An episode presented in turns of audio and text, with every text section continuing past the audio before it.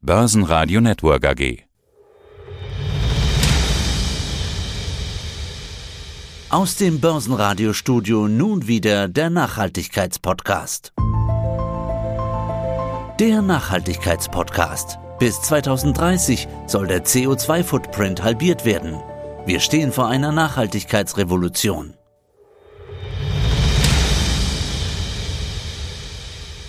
Guten Tag, mein Name ist Markus Thomas. Ich bin Gründer und Geschäftsführer von Xenix. Wir sind ein Anbieter von qualitativen ETF-Ratings, geben die ETF Awards für mehrere Länder heraus und sind im nächsten Jahr wieder der Veranstalter der ETF Days in Berlin. Also, Sie kennen sich aus mit ETFs. Heute geht es um das Thema nachhaltige ETFs. Es ist ja zu vermuten, dass in nachhaltigen ETFs nur Aktien solche Unternehmen stecken, ja, die Umwelt- und soziale Kriterien besonders gut im Blick haben. Herr Dr. Thomas, ist das denn auch so? Ich kann an dieser Stelle, Herr Heinrich, nur für ETFs sprechen, da wir unser Research auf börsengehandelte Indexfonds konzentrieren. Dort ist es so, dass jeder ETF auf einem Index basiert und wir analysieren im Bereich der Nachhaltigkeit alle nachhaltigen ETFs und definieren Nachhaltigkeit an dieser Stelle so, dass es sich um einen ESG-Index für Anleihen oder Aktien handeln muss. Das heißt, die bloße Benennung eines Indexfonds als grün akzeptieren wir nicht. Das ist ein Teilbereich der Nachhaltigkeit. Und Nachhaltigkeit verstehen wir, wie gesagt, mit den drei Komponenten, das E, das S und das G, also Umweltaspekte, soziale Aspekte und auch Governance, also gutes Verhalten, vorbildliches Verhalten von Unternehmen. Ja, gibt es denn, ich nenne es jetzt einfach mal, echte ESG-Indizes? Welche sind denn echt? Und da gibt es ja immer Artikel 8 und 9 und die Diskussion. Man spricht ja auch oft von grün, hellgrün und dunkelgrün. Das ist eine interessante Frage, Herr Heinrich. Lassen Sie mich mit echt Nachhaltigkeitsindizes anfangen. Wie gesagt, es gibt klassische Aktien- und Anleihenindizes, die sich als grün, Technologie etc. bezeichnen. Wir schätzen aber, dass wirklich nur die ESG-Indizes als nachhaltige Grundlage für einen Indexfonds, ja, ich sag mal, vernünftig sind als Investor. Und was Sie mit hell- und dunkelgrün bezeichnet haben, sind oft Marketingbegriffe, die verwendet werden, um die, ich nenne es mal, die Reporting-Standards nach SFDR, das ist ja ein europäischer, ich nenne es mal Reporting- und Transparenzstandard für alle Fonds, egal ob sie passiv oder aktiv gemanagt werden. Und dort hat man die Artikel 8 und 9 unterschieden, aber es ist eine Selbsteinstufung der Anbieter gewesen, als das Ganze begann. Und im letzten Jahr sind viele Anbieter vorsichtiger geworden und haben die meisten ihrer Produkte, wenn sie einen nachhaltigen Index haben bei den ETFs, als Artikel 8 ETF einklassifiziert.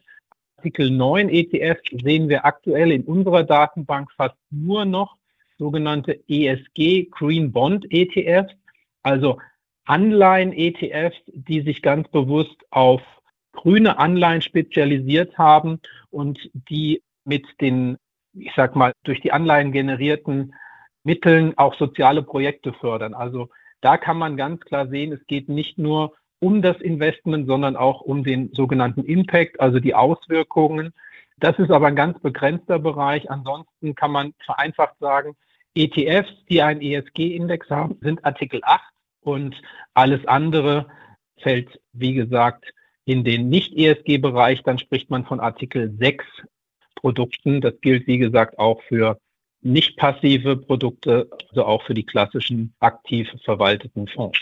Und ein Punkt noch, Sie hatten es genannt, manche Anbieter im ETF-Bereich verzichten auch mittlerweile bewusst auf die Einstufung als im Marketing als hell oder dunkelgrün, weil es, wie gesagt, nur eine grobe Beschreibung ist und den Anlegern gar keine genauere Hilfestellung gibt, um welches Investment sich es hier handelt.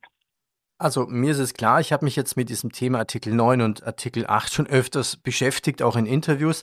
Aber für den, der jetzt zuhört, glaubt, es ist genauso unklar, als würde er sagen, das ist dunkelgrün und das ist hellgrün. Also fassen wir nochmal Begriffe zusammen. Gemäß SFDR müssen Artikel 9 Fonds ein ESG-Ziel anstreben, beispielsweise eine Reduktion von Emissionen. Artikel 8 Produkte hingegen bezeichnen sich durchaus, dass sie ESG-Merkmale bewerben. Hätten Sie vielleicht ein Beispiel, woran man das unterscheiden kann? Sie nannten es ja auch Artikel 9 Fonds, muss einen Impact haben. Was heißt Impact als Beispiel? Wie ich beschrieben hatte an, den Beispiel, an dem Beispiel der Green Bond ETFs im Anleihenbereich, diese sogenannten grünen Bonds sind von einer Emittentenorganisation schon seit über 15 Jahren standardisiert worden. Und das bedeutet, wenn die Bundesrepublik Deutschland eine Anleihe emittiert und sie als grüne Anleihe bezeichnen würde, müsste sie neben den durch die, durch die Anleihenemission generierten Mittel, sagen wir zum Beispiel eine Milliarde Euro Emissionsvolumen, müssen sie mit dem Emissionsvolumen auch zu einem bestimmten Anteil soziale Projekte fördern und nicht nur diese Mittel zur Finanzierung des Staatshaushaltes einsetzen.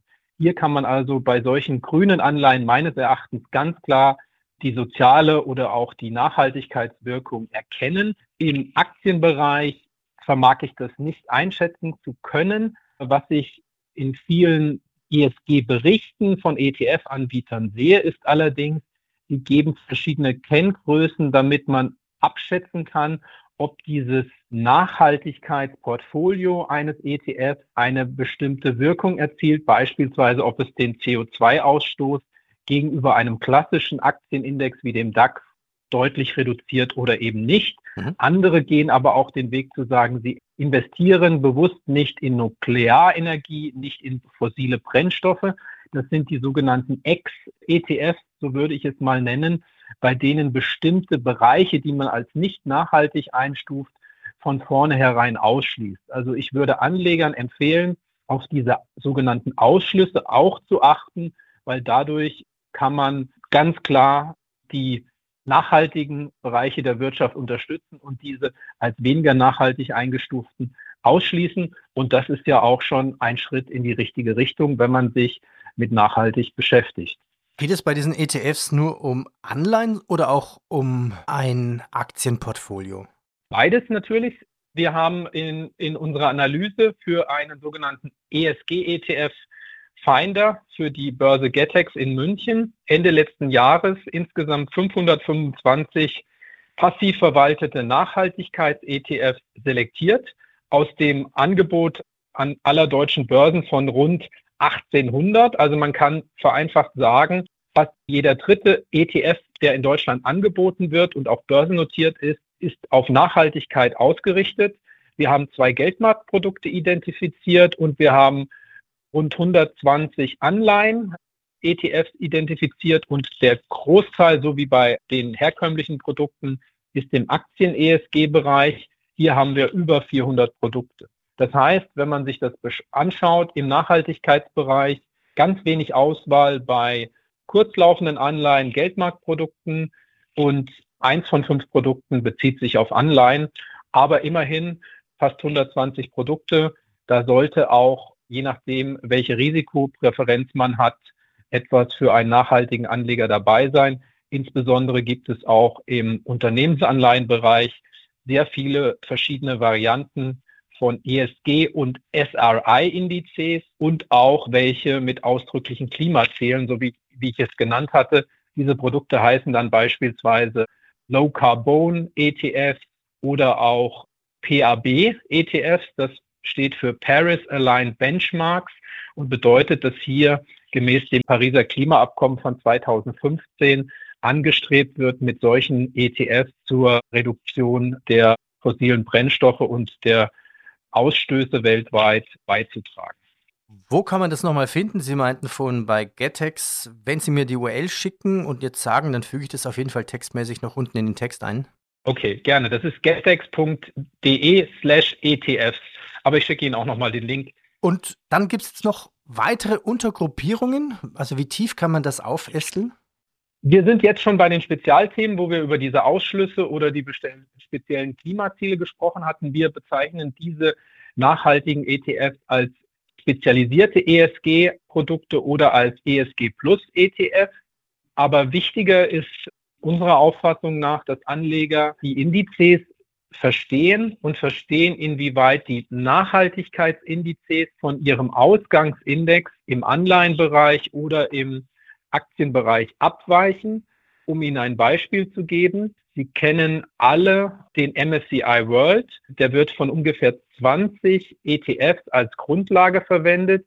Mittlerweile gibt es aber auch rund ein Dutzend ESG oder SRI-Varianten darauf. Es gibt sie aber in mindestens zwei Hauptstoßrichtungen oder sogar drei, würde ich mittlerweile sagen. Die erste Stoßrichtung ist, den MSCI World mit 1500 Aktien mit Ausschlüssen zu versehen. Dann gelangen Sie zu einem sogenannten ESG Filtered oder ESG Screened ETF mit rund 1350 Aktien. Dann gibt es den Ansatz von MSCI ESG Leaders.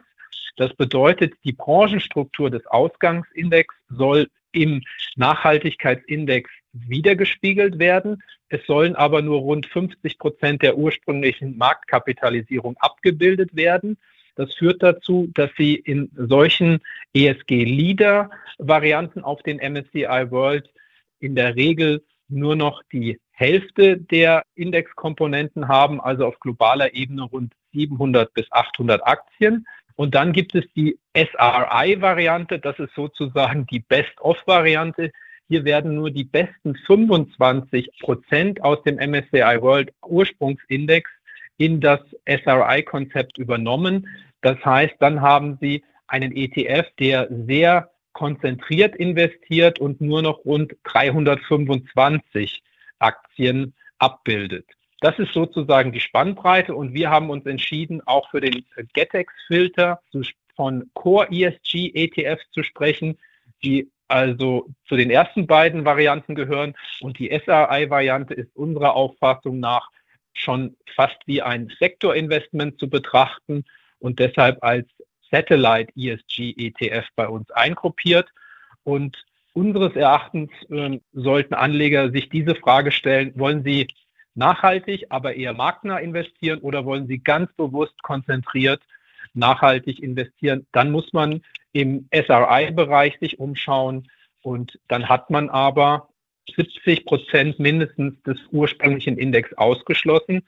Das führt zu einem nachhaltigeren Ansatz, aber ist dann kein marktbreites Investment mehr. Diese Abwägung müssen Anleger treffen und mit unserem Filter hoffen wir, wird es dadurch ein bisschen einfacher. Ja, vielen Dank für Ihre Einschätzung, vielen Dank für Rating-Vorgehen bei diesem SR-Filter. Die Frage ja. bleibt natürlich immer stehen, kann man mit ESG dann auch Geld verdienen? Was zeigt die Historie? Inwieweit die bestehenden Produkte hier ein verlässlicher Indikator sind. Warum? Man muss wissen, den MSCI World Index gibt es seit 1969. Die ersten ETFs darauf in Deutschland gibt es meines Wissens seit 2005, 2006, sehr viele seit 2010, seit 2012. Das heißt, in der Praxis haben wir eine gute Historie für MSCI World ETF von rund 10 bis 15 Jahren mit auch realen Kosten, mit allen Steuereffekten für die Fondsgesellschaften und für uns als Anleger. Wenn man sich aber die ESG oder SI-Varianten darauf anschaut, haben wir in vielen Fällen nur eine relativ kurze tatsächliche Historie von drei bis fünf Jahren. Und in manchen Phasen in den letzten fünf Jahren gab es einen Gleichlauf zwischen den Nachhaltigkeitskonzepten im Wesentlichen und den, dem Ursprungsindex, dem MSCI World. Und dann gab es aber auch wieder einzelne Monate und Quartale, wo die Entwicklung voneinander abgewichen hat.